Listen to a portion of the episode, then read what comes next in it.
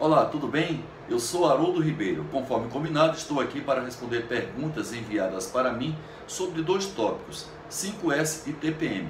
Essas perguntas chegam para mim a partir dos meus canais de relacionamento ou a partir do meu e-mail pdca.terra.com.br.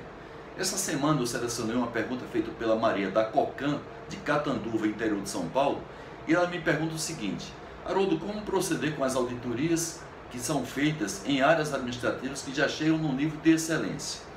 Maria, normalmente eu recomendo que seja é, feita uma redução da frequência de auditoria nas áreas que chegam no nível de excelência do 5S, incluindo as áreas administrativas, e particularmente nessas áreas você começa a incluir a questão das regras de convivência e também a questão dos arquivos eletrônicos. Para isso, o comitê do 5E deve estabelecer os parâmetros daquilo que vai ser trabalhado nos arquivos eletrônicos, ou seja, na rede, para que as pessoas possam colocar em prática essas regras.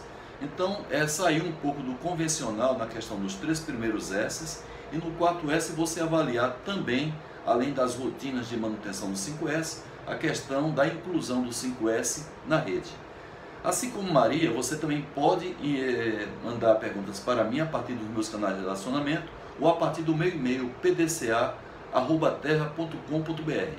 E para recompensar a participação para a pessoa que foi selecionada para responder a pergunta, essa pessoa vai, vai receber um dos meus 17 e-books de 5S ou BTPM de sua livre escolha. Participe, portanto. Tchau.